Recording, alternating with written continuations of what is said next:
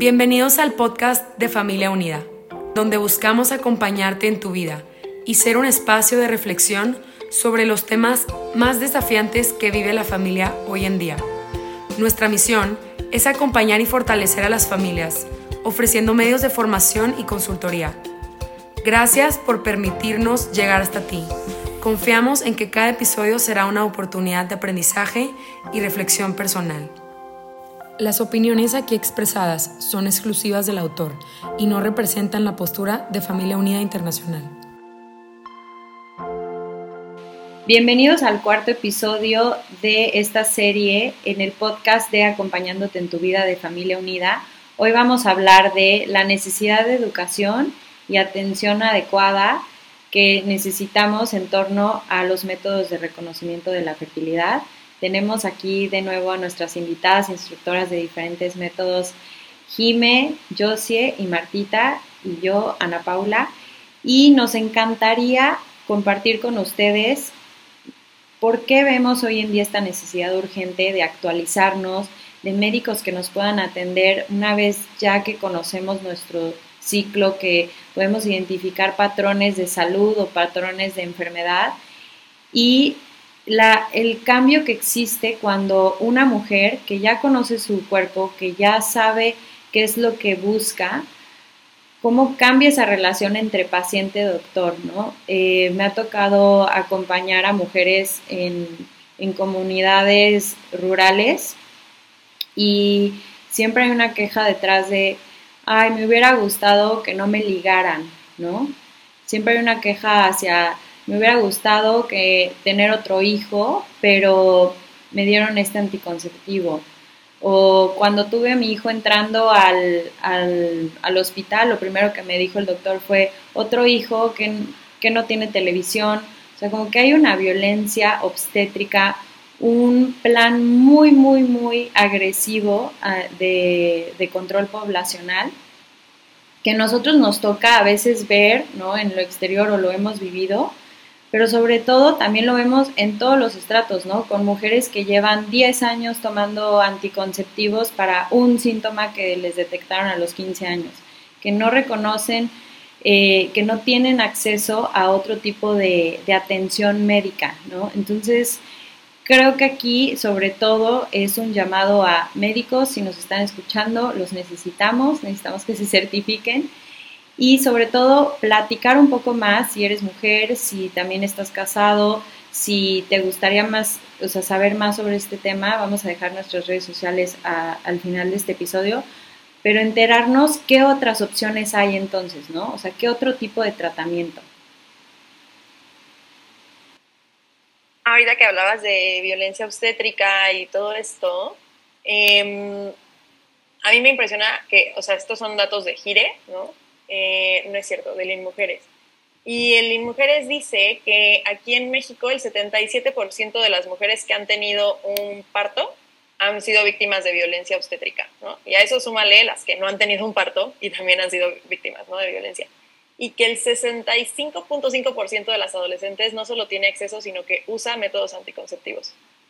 Mm, el dato no especifica si los usan para, con propósitos de anticoncepción o si por, son por alguna otra causa, entre comillas, médica, pero o sea, el 65.5% de las adolescentes, esta encuesta se hizo en 2019, son, o sea, están usando anticonceptivos hormonales.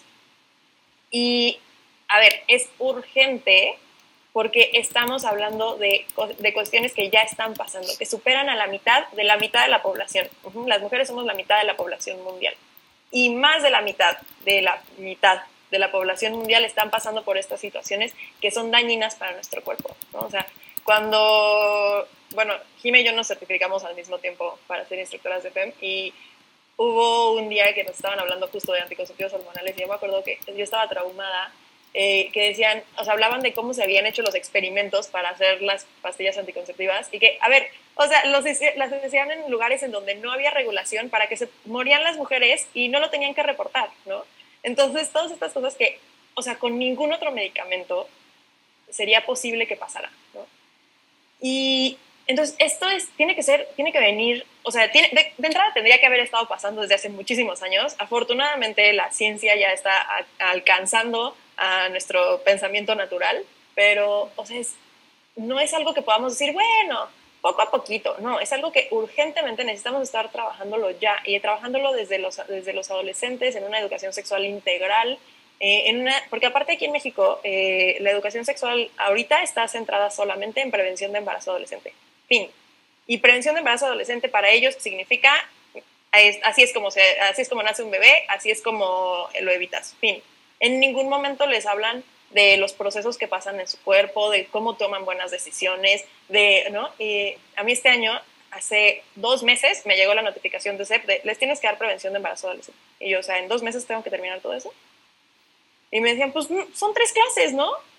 O sea, tres clases para hablar de todo lo que es la sexualidad con adolescentes.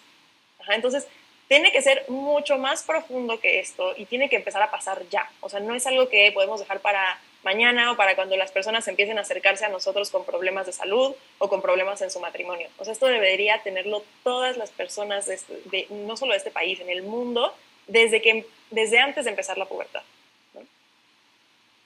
Creo que también entender eh, cómo los anticonceptivos hormonales han sido un negocio desde hace muchos años y hoy a mí me impresiona mucho la cantidad de dinero que ganan los doctores que están haciendo reproducción asistida. O sea, cómo es Primero, eh, me hago millonario como doctor, eh, pues justo mandándole a todas mis pacientes anticonceptivos hormonales y después, ya que quieren un, bebé, eh, pues esta parte ¿no? de, reproducción asistida. Creo que nosotras y todas las personas que, que, comparten estos métodos de reconocimiento de la fertilidad, podemos justo como prevenir esto, ¿no? Que no sea el como que ya, ya que quieres, pues vas ahí. Y porque aparte son métodos que no solo son eh, carísimos, sino que emocionalmente agotan. Entonces, creo que eh, los doctores son quienes tienen ahorita muchísima eh, oportunidad de crecer, de conocer esto y de certificarse para poder acompañar a las mujeres y para que sea un, un trabajo en equipo. O sea, no, tú no estás en contra de tu ginecólogo, tú no tienes que estar peleando con él, sino como juntos poder acompañar, poder eh, tomar decisiones y, que tú puedas decirle a tu, a tu ginecólogo la información que tienes eh, y él pueda también ayudarte, ¿no? Totalmente, y también alternativas de, de tratamientos de otro tipo para cualquiera de todas estas circunstancias de las que hablamos. Yo lo veo muy seguido trabajando con los doctores NAPRO, que es, o la naprotecnología, que es con los que trabajamos en Creighton, como es la primera vez que muchas mujeres llegan y les dicen si existe otro, otro tratamiento que no son pastillas anticonceptivas para tu acné, para tu SOP, para tu endometriosis, para tu... Y es como, wow, ¿existe otra cosa? Sí, sí existe. Y en los temas de infertilidad existe un camino cooperativo con el ciclo natural de la mujer que respeta la dignidad de la vida y del matrimonio para ayudar a restaurar la salud que finalmente también tendría que ser el objetivo cuando hay un problema de infertilidad, que es un síntoma que nos está hablando de algo más profundo. Entonces, sí, qué ganas de decirle a todos los doctores del mundo, por favor, ayúdenos, súmense en esta tarea porque creo que merecemos algo mejor de lo que hemos recibido. Y algo que me encanta compartir cuando hablo con médicos, con estudiantes de medicina, que también creo que podríamos, ahorita, ahorita que estamos hablando de esto, ir a, las escuelas de medicina y platicarles, ¿no? Es que a ellos también les, les beneficia porque está comprobado al menos en, en el método FEM que en Estados Unidos muchísimos doctores ya abrieron, mejor cambiaron toda su clínica, una clínica FEM, porque tenían altísimo porcentaje de retención. O sea, mujer que llegaba con ellos, mujer que no se iba y que regresaba toda su vida.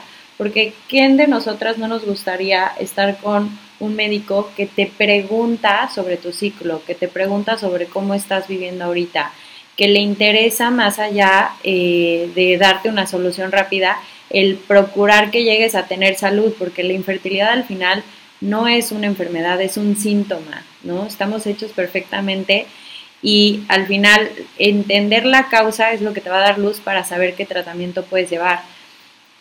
yo tengo una amiga que ya vivió dos em, tratamientos de fertilización in vitro sin conocimiento sobre su ciclo, sin conocimiento sobre todo esto, ya, ya fue atendida por NAPRO ahora y, y tenía endometriosis, pero me impresionó que cuando estábamos platicando, le dije, oye, en tu tratamiento de fertilización in vitro, el doctor te vio tu ciclo, cómo estabas, cuánto tiempo antes de, de hacerte eso, con, o sea, conoció como pues, tu patrón de, de ciclo, o sea, ¿qué identificó?